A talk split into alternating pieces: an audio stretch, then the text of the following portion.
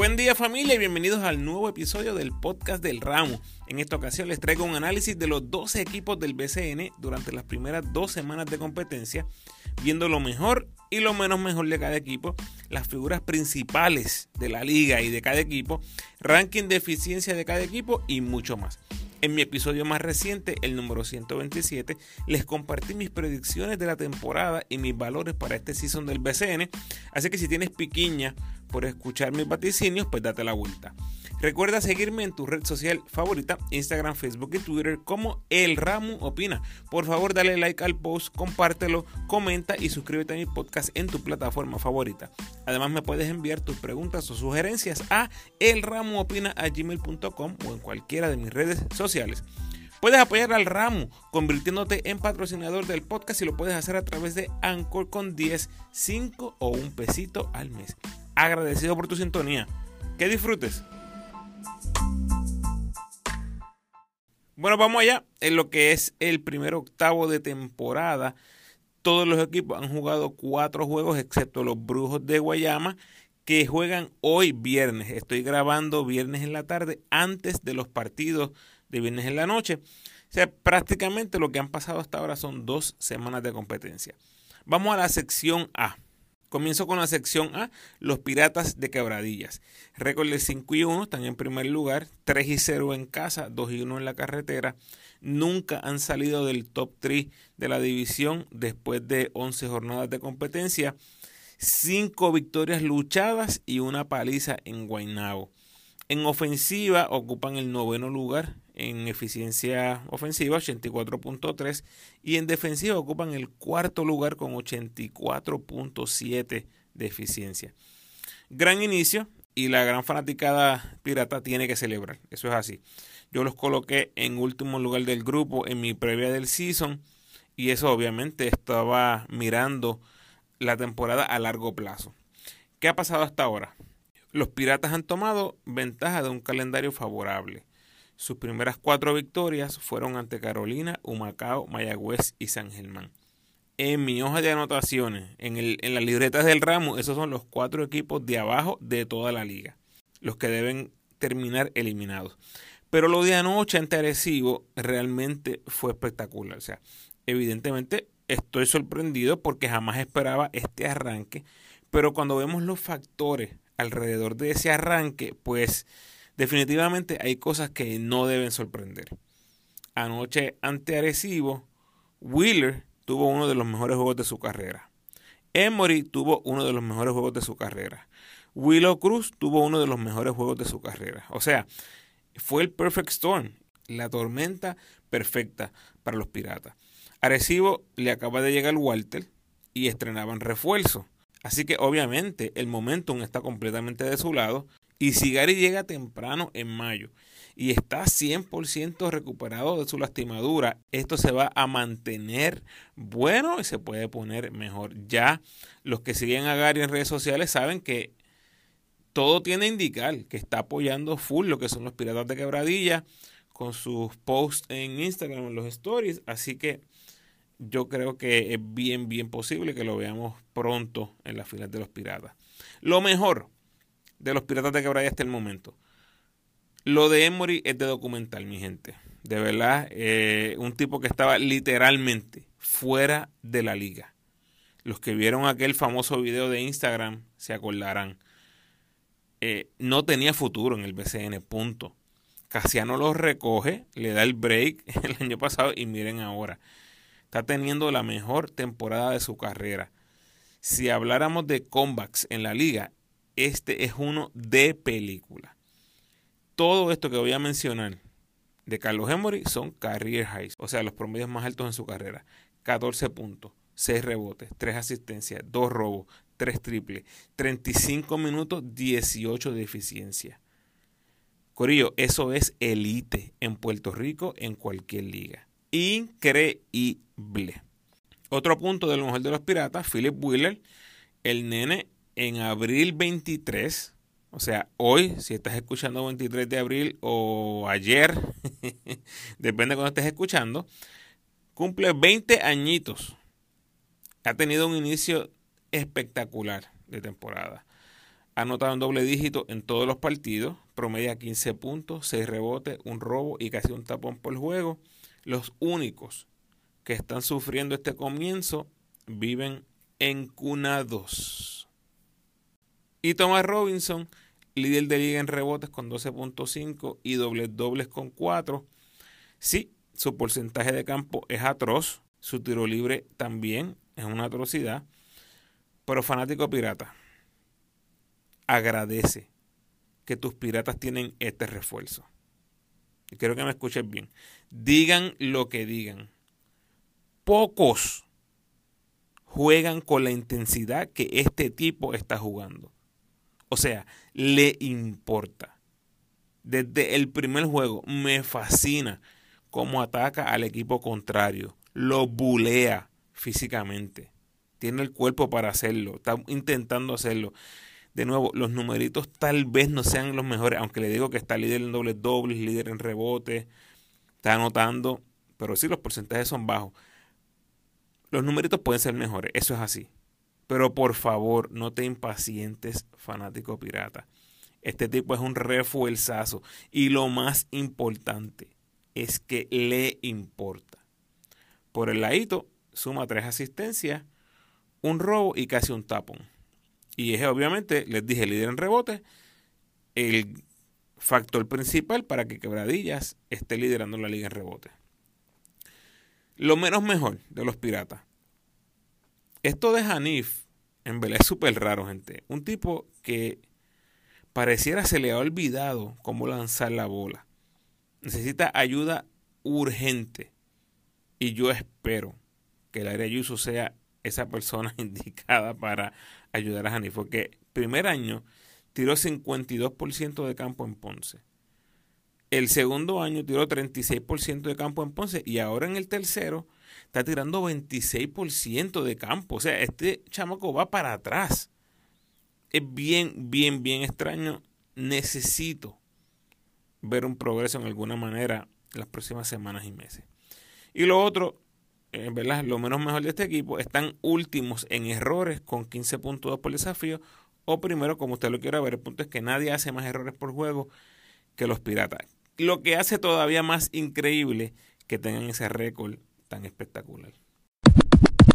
Seguimos con los Leones de Ponce, récord de 4 y 1, están solos en el segundo lugar de la división, invictos en casa y con récord ganador en la calle de 2 y 1. Siete jornadas corridas entre la primera y tercera posición. Por lo tanto, lo que yo les mencionaba en la previa es que este equipo es de los contendores al campeonato, tienen un personal extenso, una gran rotación de jugadores y es bien difícil verlo fuera de esos primeros dos lugares. Junto con los Vaqueros y Piratas, los equipos más calientes del torneo con tres victorias corridas y acaban de quitarle el invicto a los cariduros en Fajardo. Todavía están sin Ford, eh, prácticamente con Carlos Rivera y Vasallo en silla de pasajeros. Eh, si estamos hablando de una guagua de 15 pasajeros, pues los veteranos están en el último asiento o en el penúltimo. De vez en cuando han puesto a Rivera en el asiento de copiloto, pero hasta ahora han sido contadas esas apariciones. Impresionante inicio para los Leones que hacen apenas 8.8 errores por partido, la menor cantidad en el BCN. En eficiencia están cuartos en ofensiva con 93.6 y en defensiva están en tercer lugar con 83.6. Lo mejor, eh, Yerreel acaba de tener su mejor juego de la temporada, 27 puntos, 6 asistencias, 4 rebotes, 12 en 20 de campo, 3 robos y 0 errores.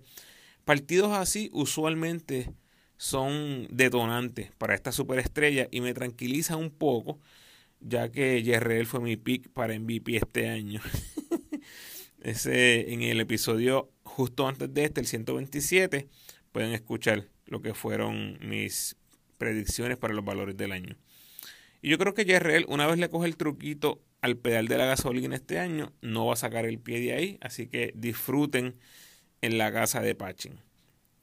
Otra de las cosas que me ha gustado mucho, Carlos Rivera como mentor. Gaby habló de esto cuando lo tuve en la previa de los Leones en uno de los episodios antes de la temporada. Me hablaba de cómo Carlos Rivera se iba a convertir más en un tutor, en un mentor para lo que es Luis López y Yamal Cruz. Y lo hemos visto, me encanta eso porque la oportunidad ha sido real para Luis López y Yamal. Luis López está promediando 9 puntos, 3 asistencias, 2 rebotes, 2 triples, lanzando 53% en triple y 49% de campo, que es buenísimo para un armador. Con lo que hemos visto el momento, es sin duda uno de los candidatos a progreso del año. Y tienes a Yomar, que aunque se lastimó, antes que se lastimara, 9 puntos, 2 triples, lanzando 38% en triple. Me parece que ya tiene el sello de tirador de lujo eh, y eso, una vez lo tienes en el BCN, es bien difícil que te lo quiten. Otra cosa positiva, muy buen inicio para Murphy, promediando cerca del doble doble con 10 puntos y 8 rebotes. Algo dificilísimo de hacer para un nativo, a sabiendas que la gran mayoría de los refuerzos en la liga son hombres grandes. Y lo menos mejor, pues no hemos visto a Lynn Ford en cancha, no se ha reportado todavía hago referencia otra vez a esa conversación que tuve con Gaby antes de la temporada. La expectativa era que alrededor de la segunda semana de abril ya se iba a saber eh, si se le iba a dar la oportunidad al Linford en, el, en la NBA. Obviamente eso no pasó. Esperábamos que se reportara de inmediato a los Leones. No lo ha hecho. Así que esperemos que se reporte pronto. Los campeones, capitanes de Recibo, récord de 2 y 2, tercero en la división A a pesar de no haber contado con Walter en el inicio, nunca han salido del top 3 de la división tras 11 jornadas de competencia. Hasta ahora han estado alternando victorias y derrotas, y tengo que decirlo, inesperadas, pero no sorpresivas, las derrotas contra Humacao y Quebradilla. Ante Humacao estaban sin Walter y con un solo refuerzo, y ante Quebradillas estaban enfrentando un rival directo que venía jugando bien, que están en su casa, que tuvo piezas con juegos espectaculares, de los mejores juegos en sus carreras, y pues no se van a ganar todas las noches. En el libro o en el papel, esas dos debían ser victorias capitanas y no lo fueron. Esa es la realidad, hay que bregar con eso. En eficiencia ofensiva, los capitanes están en sexto lugar con 92 y en eficiencia defensiva están en séptimo lugar con 85.8. Lo mejor, el ONU, así de simple. 14 puntos, 10 rebotes, está tercer lugar, 3 tapones por juego, está en segundo lugar, tirando 76% de campo. Gente, eso es Nintendo. Líder de liga eh, para 24 de eficiencia, está tercero en la liga. Ha sido una figura demasiado dominante, no solamente en el lado defensivo, que ya nos tiene acostumbrados, sino que ha hecho lo suyo también ofensivamente. Y le voy a dar mención honorífica a Chris Gastón, que ha lucido muy bien con 12 puntos, 7 rebotes, 60% de campo, teniendo una de las mejores temporadas de su carrera. Lo menos mejor, me parece que pudiera haber cierto tipo de sobreconfianza en este equipo campeón. Saben que tienen muchísimas piezas, una rotación sumamente extensa. Así que no sé hasta qué punto pudiéramos medir esa sobreconfianza, que es algo intangible. No podemos decir, no podemos poner el dedo en esto es sobreconfianza, pero pudiera ser un factor durante esta temporada. Vamos a estar bien pendientes a eso, de ver si lo podemos identificar. Y otra cosa, la falta de Ayón, hay que mencionarla. Eh, ya se indicaron que hay razones personales para no incorporarse. Eventualmente yo espero que esté ahí, eh, tal y como pasó al final de la temporada pasada. Y qué clase de factor fue Gustavo Ayón en esos playoffs que lo sumas al ONU y realmente hacen un one-two punch de refuerzos impresionantes. Los Brujos de Guayama, récord de 1 y 2, están en cuarto lugar. Han estado cuarto o quinto por 10 jornadas consecutivas. Y por el momento se le tiene que considerar de los de abajo. Eso es así. Un equipo que está sumamente mermado y justo antes de empezar a grabar este podcast que estoy grabando ahora, Angelito, el armador de los vaqueros, zumba varios tweets que directamente hablan de la situación de Franklin con Guayama. Aparentemente Franklin no quiere estar en Guayama y como le pertenece a ese equipo, la única forma de jugar es que se reporte aunque no quiera o que la franquicia lo cambie. Ya vimos lo que pasó eventualmente con Jean Clavel en Guayama. Así que esto, Corillo, es cuestión de tiempo. A los fanáticos brujos que me escuchan, paciencia. Y oremos para que Guayama reciba buenas piezas en ese cambio. Porque definitivamente esto huele a que Franklin va a ser cambiado en algún momento. Alex Franklin es un 3-4 que seguramente quiere estar compitiendo por campeonatos a estas alturas de su carrera. Así que hagamos una lista rapidita aquí, usted y yo, de los contendores. Y ustedes díganme si están de acuerdo o no con lo que yo les digo. Capitanes, vaqueros, piratas, asumiendo que eventualmente van a tener a Gary y a Piñero, leones, cangrejeros y cariduros, y maybe yo pondría ahí un poquito fuera de ese núcleo de ese equipo a los Mets. Así que vamos al ruedo de esta conversación dando por sentado que esos son los candidatos. ¿Para cuál de esos equipos ustedes creen que pueda aparecer un cambio por Franklin? Los vaqueros. Benito. Benito Jr., perdón. Acaba de firmar extensión con los vaqueros. Los capitanes, ¿qué le podrían dar los capitanes? Devon Collier, que últimamente ha estado más lastimado en los últimos años. ¿Crees que Guayama quisiera a un Devon Collier por un Franklin? No sé. Los piratas, Emory, aprovechando que está en este inicio de temporada súper caliente, sería algo que los piratas le pudieran sacar a Alex Franklin por un Carlos Emory. Yo lo veo probable. O Félix Rivera. Félix Rivera que se movió de posición titular en Humacao a jugar detrás de los refuerzos en Quebradilla. Supuestamente, ¿verdad? Está contento en Quebradilla porque es una, una franquicia grande, una franquicia de la demás tradición en Puerto Rico. Pero sería inicialista en Guayama. No sé, creo que hay una posibilidad ahí. Leones, no creo, sería tal vez por un EJ Crawford o algo así. Cangrejeros, Isaac Sosa, maybe. Estoy hablando de cambios que hagan sentido en ambas direcciones. Y los cariduros, ¿qué tal un KJ Maura y Arnaldo Toro por Franklin? Pero ¿para qué Guayama cogería a Toro si no está jugando? No sabemos si quiere venir o no. Maybe Brady, Chris Brady, de los cariduros.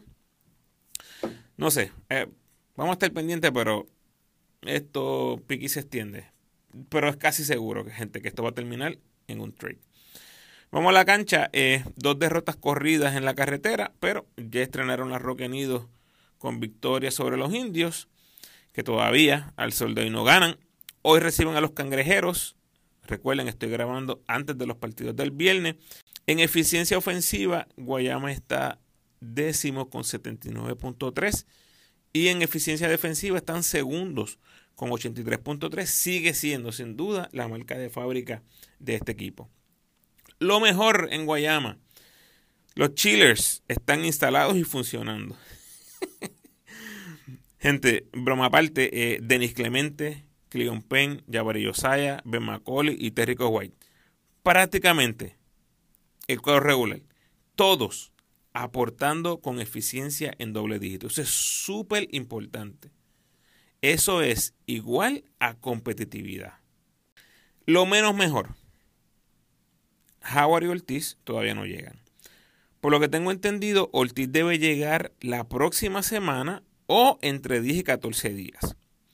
Y Jordan Howard, yo les avisé en la previa que todo depende si clasifican o no a los playoffs. Y hasta ahora van por buen camino a clasificar, ya que faltan cuatro juegos de temporada regular y tienen ventaja de dos juegos sobre el noveno lugar. Así que, asumiendo que va a estar en playoffs, lo más temprano que podría llegar es a principios de junio y cuidado, ¿verdad? Asumiendo que se elimina en esa primera ronda de playoffs. Marco Filiao también les podría ayudar muchísimo en este momento, pero está indispuesto ahora mismo. No sabemos en qué momento se va a reportar, si es que se reporta. Obviamente no hay banco y no tenemos noticias de los novatos, que es algo muy, muy extraño. Así que No luce tan halagador el futuro de los brujos, pero con lo que tienen ahora, están compitiendo, están luchando y poco a poco van a llegar las piezas. Va a llegar Chris Ortiz. Y si lo de Alex Franklin se resuelve más temprano que tarde, pudieran tener dos o tres piezas más para complementar este núcleo. Atléticos de San Germán, récord de 1 y 4, están en quinto lugar en la División A y no están últimos porque Mayagüez está ahí con ellos. Está pelúa la cosa en Mayagüez. Eh, los Atléticos llevan cuatro derrotas consecutivas y esta es la peor racha de la liga, empate con los vecinos indios que también llevan cuatro, los acabo de mencionar. En eficiencia ofensiva están un décimo con 77.6. En eficiencia defensiva están en noveno lugar con 88.4. Nada ha funcionado después de ese primer juego. Eh, la tropa de Dicasiano comenzó celebrando en grande una victoria milagrosa en San Germán de la mano de Sheldon Mack y un partidazo que se tiró, pero después se han caído por completo. Eh, no se dice nada de Paris Bass, algo que es muy preocupante porque al menos tú quieres saber qué está pasando. Al parecer no hay nada concreto porque si lo hubiera ya se hubiese dicho. Y como notificaron en el día de hoy de la llegada de Mason, de la nada, de la nada salió esta notificación después de dos semanas de temporada. Mason se había eliminado en China ya hace bastante tiempo y no se había dicho nada. Hoy los Atléticos dieron una notificación de que ya se reportaba Mason. Así que en cualquier momento yo esperaría que haya una notificación oficial del equipo en cuanto a la situación con Paris Bass. Lo mejor, mire cómo son las cosas, gente. Yo les iba a decir que Sheldon Mack era lo mejor que le había pasado a los Atléticos esta temporada. Líder de liga en puntos, con 22.2 por juego. Pero lo dejaron libre para recibir a Nate Mason, eh, que es un combo gal que les debe ayudar muchísimo. Así que mirándolo desde otro punto de vista, digamos que este cambio de refuerzo es una buena noticia y una oportunidad para comenzar de cero. ¿Qué les parece, fanáticos de San Germán? Lo menos mejor. Obviamente la incertidumbre con Paris Bass. Yo esperaría de nuevo una notificación lo más pronto posible. Y este inicio de 1 y 4 desalienta, sin duda alguna que desalienta. Así que veremos si a Casiano se le cae la casa encima después de tan bonito recibimiento. Honestamente yo no lo creo. Creo que todo el núcleo fanático gerencia van a tragar el gordo y van a cruzar el Sahara en patines juntos. Dicasiano y todo su corillo en la cuna. Inicio de mucho llanto en la cuna hasta el momento. Esperemos que eso cambie pronto. Finalmente, el último equipo de la sección A, los Indios de Mayagüez, récord de Serie 4, último en la División A. Único equipo que no ha ganado en casa y único equipo que no ha ganado, punto. Nunca han salido del último lugar tras las 11 jornadas que se han jugado. Imposible medir este equipo justamente sin todas las piezas. Poco a poco se van a ir incorporando, pero la realidad es que hasta ahora esto ha sido un desastre. Miren a Guayama, sin tres regulares, están batallando, están siendo competitivos. Por eso les hablaba de la continuidad de los brujos en la previa. Pero asimismo veía este equipo de los indios. Repetían varias piezas del año pasado. Y no creo, honestamente, que el cambio de coach desajuste tanto a estos jugadores. Ahora que se integraron Page y cambiaron a Firstinger por Jones, espero que no pase mucho tiempo sin que celebren, aunque sea una victoria. En eficiencia ofensiva están últimos con 63.5, eso es raquítico. Y en eficiencia defensiva están un décimo con 98.3. Cualquier cosa por encima de 90 es deplorable. Y ellos están casi en 100. O sea, está feo, feo, feo. Lo mejor, Melsan Basabe, 14 puntos, 8 rebotes, 65% de campo. Desde la previa de los indios les mencioné que era mi candidato para progreso del año, aunque no creo que vaya a recibir votos porque es un jugador que ya ha tenido muchos años de experiencia y típicamente los votantes no miran ese tipo de jugador para dar este premio. Lo menos mejor, los refuerzos, ya cambiaron a Forstinger quien pronostiqué también no sería de impacto en la previa de la temporada y, no puedo creer lo acertado que estuve en esa predicción. Jeff Forsting está fuera del equipo. Así que vamos dando paso en la dirección correcta. Tener refuerzos productivos, competitivos, me indica a mí que la gerencia está viendo lo que tienen en cancha, viendo el producto y están haciendo movidas inmediatas. Esto es lo que tenían que hacer con Forstinger, ya lo hicieron. Así que veremos a ver si Terrence Jones, que ya conoce la liga, puede aportar en grande como lo hizo con los Mets en la burbuja. Pasamos a la sección B y empezamos con los cariduros de Fajardo. Récord de 3 y 1, primeros en la división B, empate con los vaqueros, pero los tengo en primer lugar por haberle ganado el juego inaugural a los vaqueros.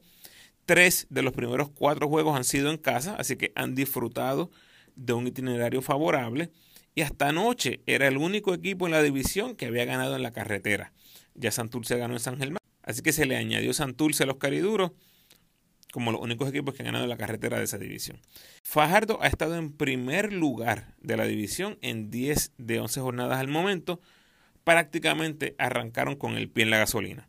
Están quintos en ofensiva con 93.3 y octavos en eficiencia defensiva con 86. Lo mejor, sin duda, han sido muchas piezas que contribuyen a la causa. Todos, solamente voy a mencionar algunos, pero todos aquí tienen roles definidos y han estado muy bien en cada uno de sus roles. Tienes a Davon Jefferson, 17 puntos, 8 rebotes, 2.5 robos y bloqueos combinados, 21 de eficiencia, está quinto lugar en la liga. Tienes a Abreu contribuyendo con 14 puntos, 7 asistencias, está quinto en la liga, 1.3 robos, 48% en triple, que es excelentísimo, 92% de tiro libre, excelente, 15 de eficiencia, es su carrera high al momento. Tienes a Manny Campbell con 7.5 rebotes, 4 asistencias, 10 de eficiencia. Les dije en la previa que les iba a gustar este rookie. Está haciendo un trabajo excelente. Y si no fuera por el impacto que tiene Romero en los vaqueros, vuelvo y digo, voy a reafirmarme lo que dije. Manny Campbell va a ser uno de los candidatos más fuertes a sexto hombre. Aunque por lo que vemos de Waters es posible que no tenga break para novato del año. Bien interesante. Otro contribuyente enorme, Emi Andújar, 12 puntos, 8 rebotes, 3 asistencias, 14 de eficiencia. Y tienes al refuerzo Clark, 19 puntos, 9 rebotes, 3 asistencias, 20 de eficiencia, noveno lugar en la liga. O sea, excelente lo que ha presentado los cariduros hasta el momento. Lo menos mejor, siempre dentro de todas las cosas buenas hay que buscar algo, ¿verdad? Que uno diga como que, ay, tal vez por aquí es que viene algo negativo. Con dos refuerzos así de contribuyentes, ambos en el top 10 de eficiencia de la liga, obviamente vas a tener que dejar al menos uno para darle espacio a Ruth. Así que esa es la pregunta. Qué difícil, pienso yo, debe ser tener que salir de un buen jugador en un buen momento con un buen núcleo colectivo en el equipo, solo porque sabes que Ruth es un caballo y sabes lo que te puede dar y sabes lo que hizo el año pasado. Así que no importa el refuerzo que salgan, ya sea Clark o Jefferson, se supone que sea Clark. Ese refuerzo que suelten va a tener trabajo bien, bien rápido que lo dejen libre. Y de nuevo, esta es la gran pregunta con este equipo. Tan pronto Víctor Roth esté disponible, ¿qué va a hacer los cariduros de Fajardo. Nos movemos a los gloriosos vaqueros, récord de 3 y 1, segundo lugar en la división. Su única derrota es ante Fajardo en el juego inaugural. Están invictos en el rancho con 3 y 0 en victorias consecutivas. Y junto a Quebradillas ostentan los mejores récords en cancha local en el BCN. Han estado en segundo lugar durante seis jornadas corridas y van a estar pisándole los talones a los cariduros hasta que les pasen garantizado. Escúcheme bien. En el momento que Fajardo patine, Bayamón les va a pasar por el lado y no hay break.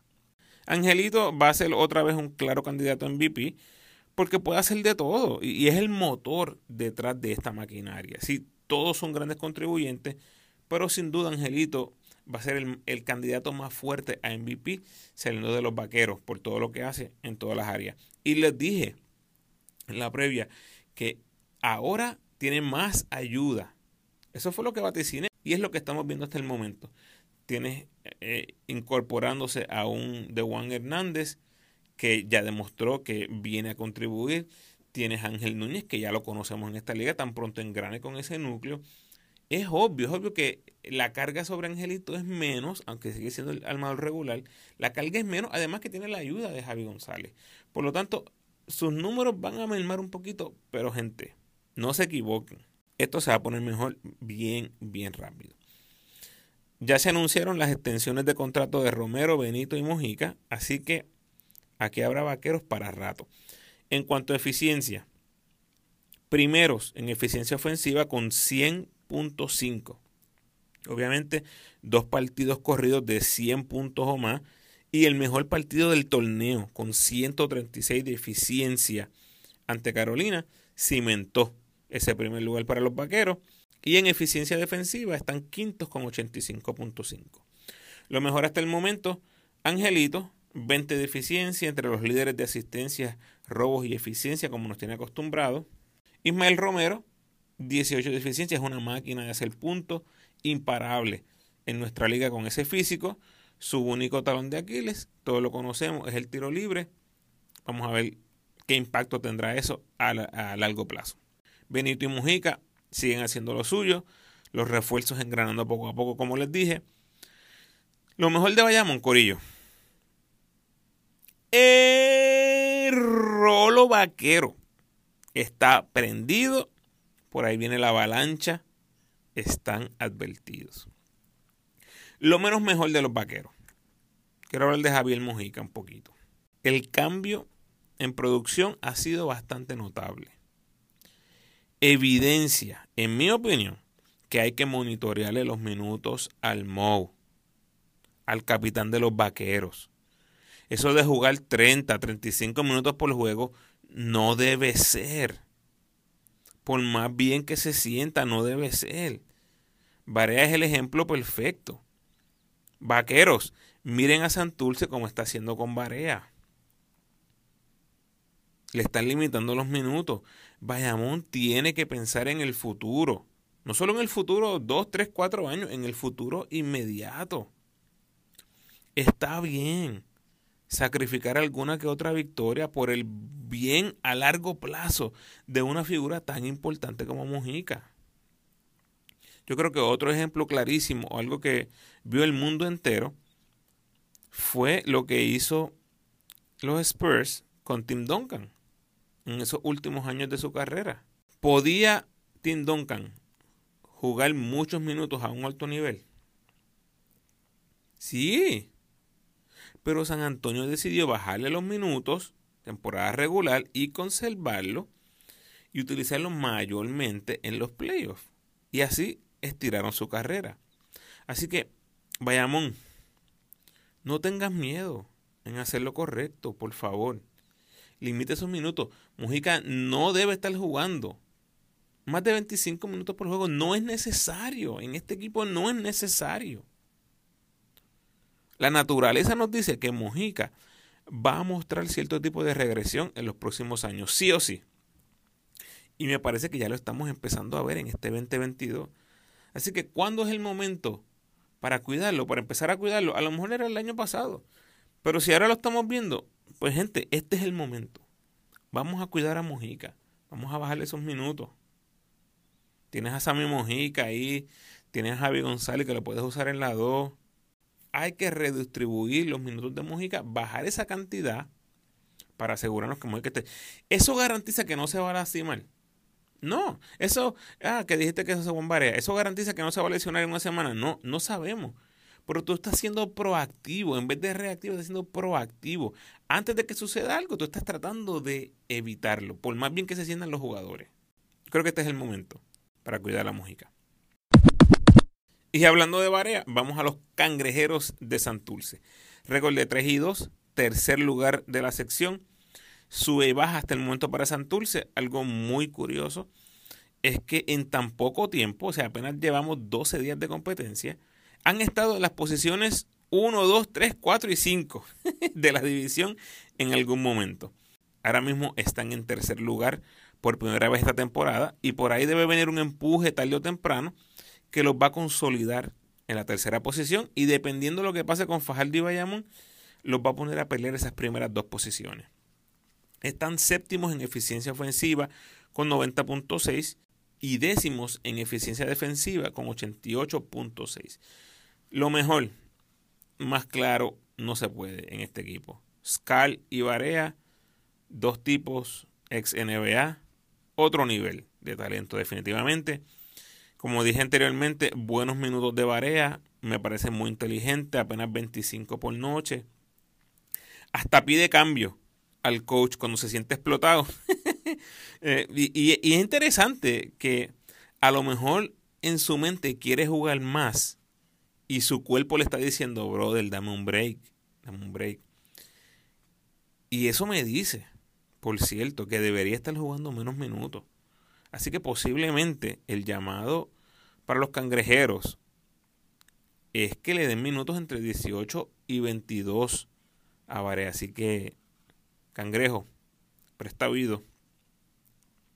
En la cancha, Varea está matando 35 de eficiencia contra Guaynabo, 33 de eficiencia en San Germán.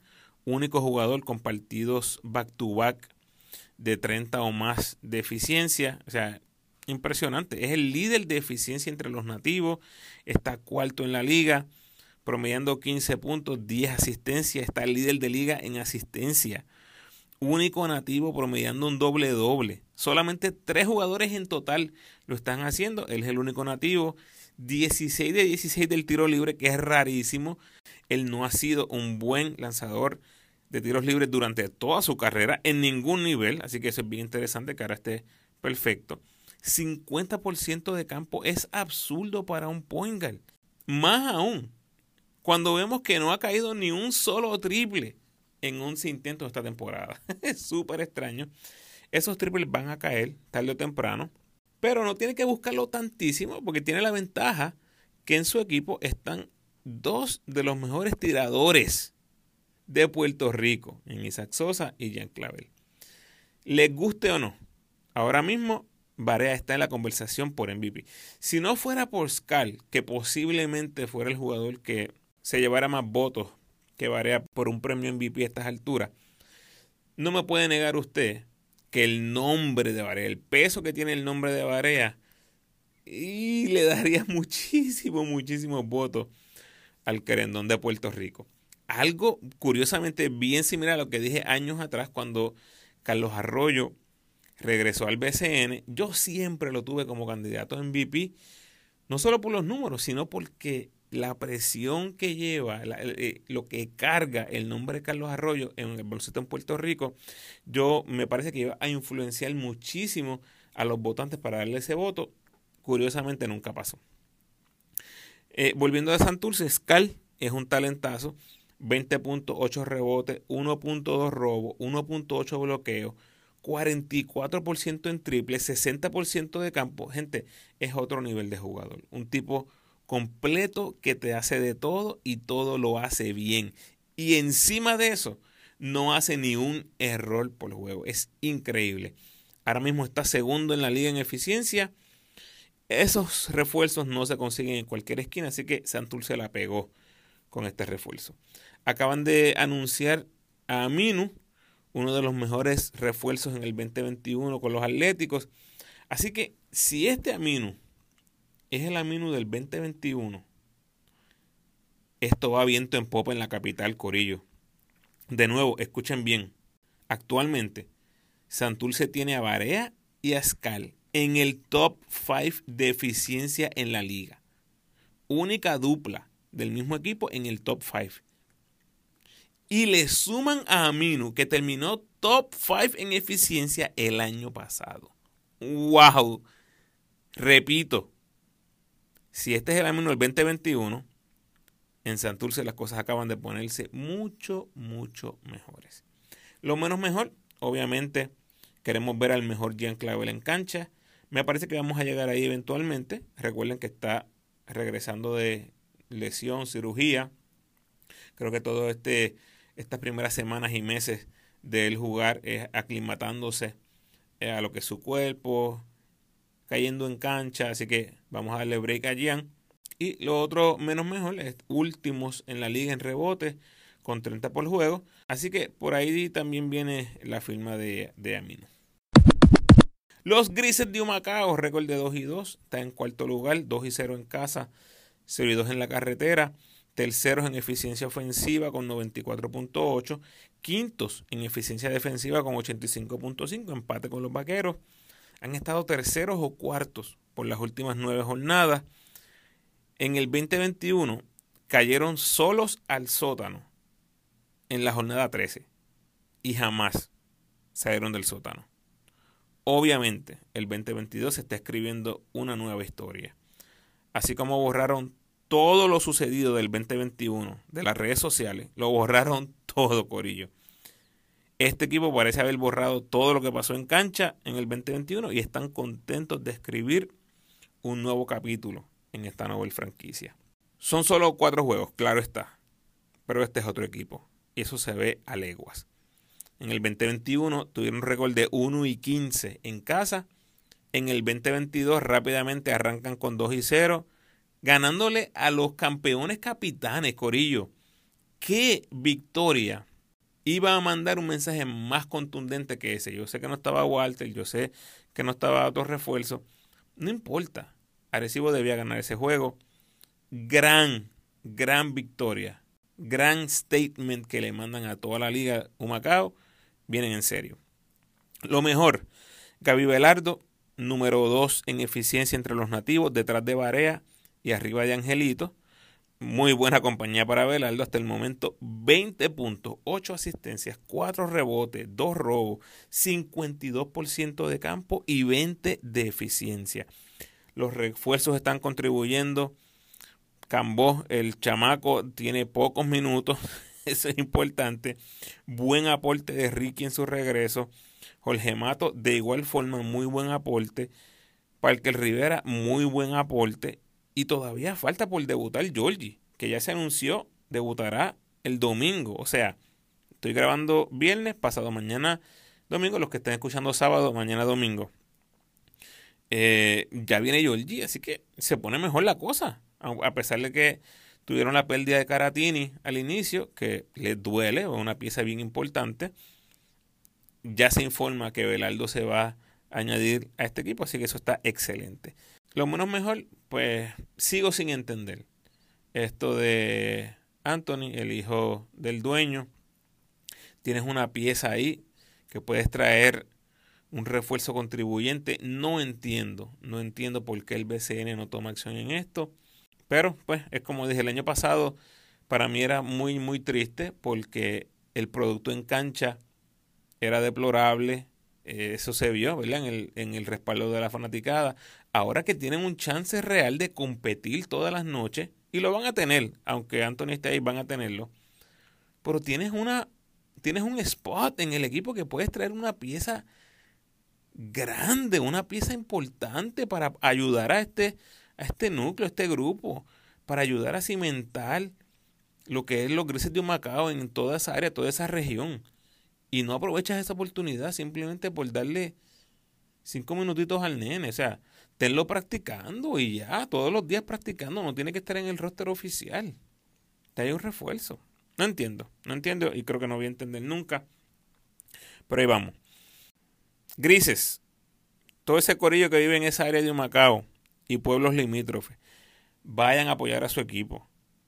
O sea, no voy a garantizar que las cosas seguirán así de bien, pero de que van a competir, van a competir y merecen tu apoyo como fanático. Los Mets de Guaynabo, récord de 1 y 3 en quinto lugar, habiendo jugado tres de los primeros cuatro compromisos en la calle, todas derrotas. Sin duda, uno de los calendarios más difíciles en este comienzo de temporada. Eficiencia ofensiva, segundo lugar con 97.5. Y en eficiencia defensiva, primer lugar con 83.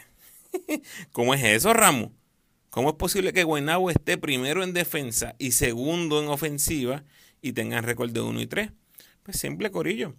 Las tres derrotas han sido bien luchadas ante tres equipos con aspiraciones campeoniles en tres de las canchas más grandes y emblemáticas del BCN, como lo son el Pachín, el Petaca y el Clemente. Y esa única victoria fue una paliza de 29 puntos que obviamente le da un boost a tus números ofensivos.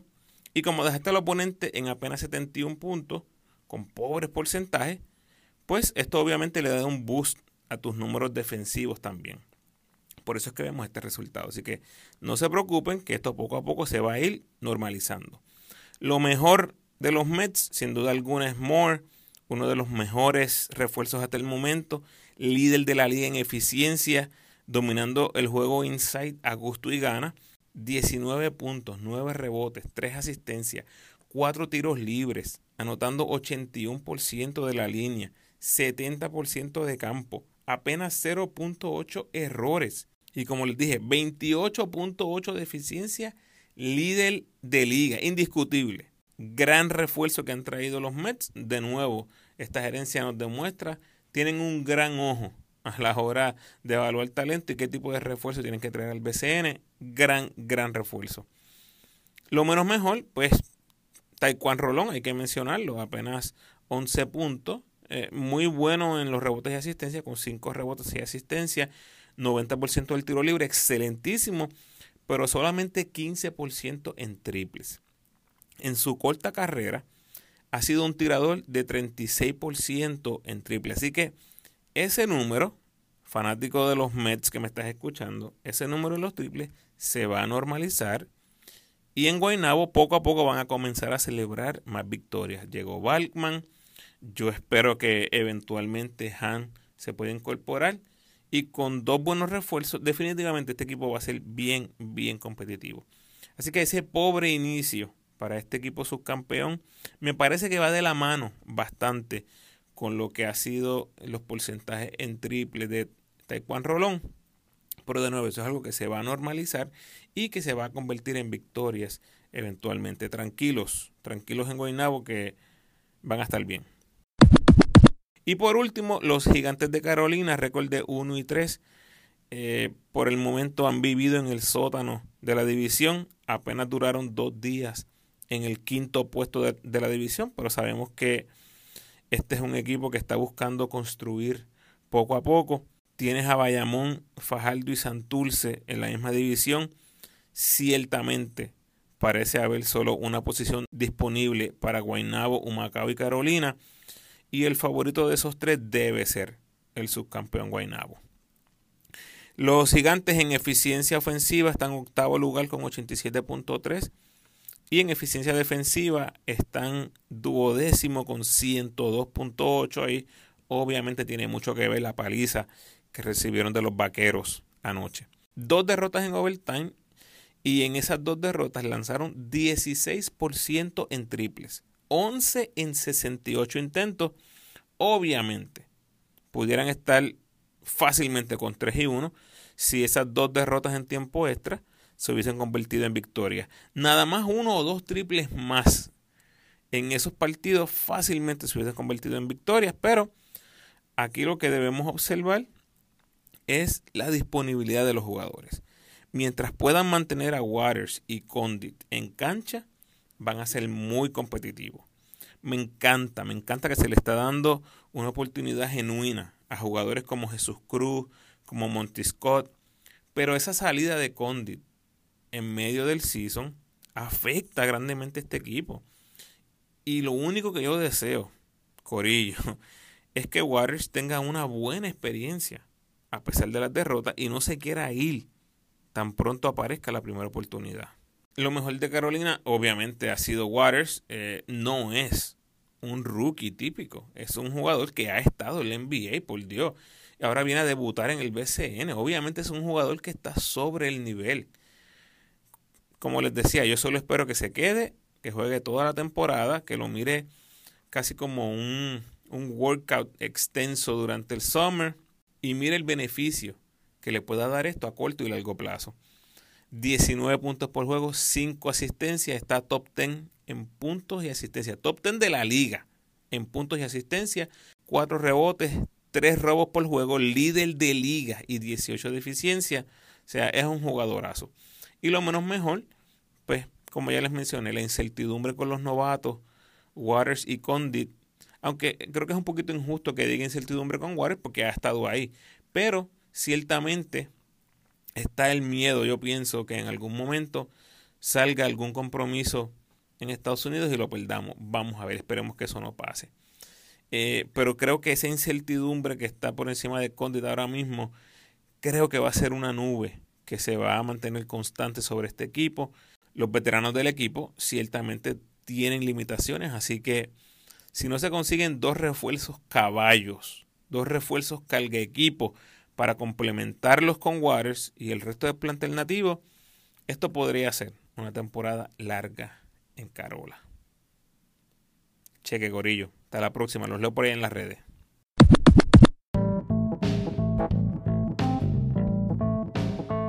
Gracias por sintonizar, Corillo. Por favor, comparte este episodio con todos los fanáticos del BCN que conozcas disponibles en mi feed o mi canal los 12 capítulos de la serie La Plata Olvidada, recordando una de las gestas más grandes en la historia del baloncesto puertorriqueño, cuando el equipo sub-22 de Padilla, Travieso, Dani Santiago y Guayacán llegaron a una final en un Mundial FIBA por primera vez en la historia. Del episodio 99 en adelante puedes disfrutar de todos los capítulos de la serie. En el episodio 111 está mi análisis de la pasada ventana cuando Puerto Rico dividió con Estados Unidos y Cuba, así que si no lo has escuchado, date la vuelta. Y en el 127 mis predicciones de lo que sería la temporada 2022 del BCN, incluyendo los valores del año. Como siempre, te invito a que te suscribas al podcast, déjame tu mejor review por favor y sígueme en tu red social favorita, Facebook, Instagram o Twitter, donde puedes disfrutar del contenido único y exclusivo que proveo chequéate a diario mi Instagram para que veas todo lo que está aconteciendo con los jugadores más destacados del BCN.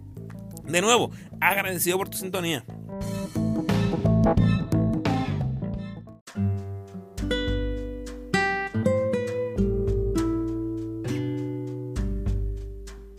El pensamiento de hoy. Los nuevos comienzos requieren de una nueva mentalidad. Así que ajusta tu mente para que no regreses a los patrones pasados. Bendiciones.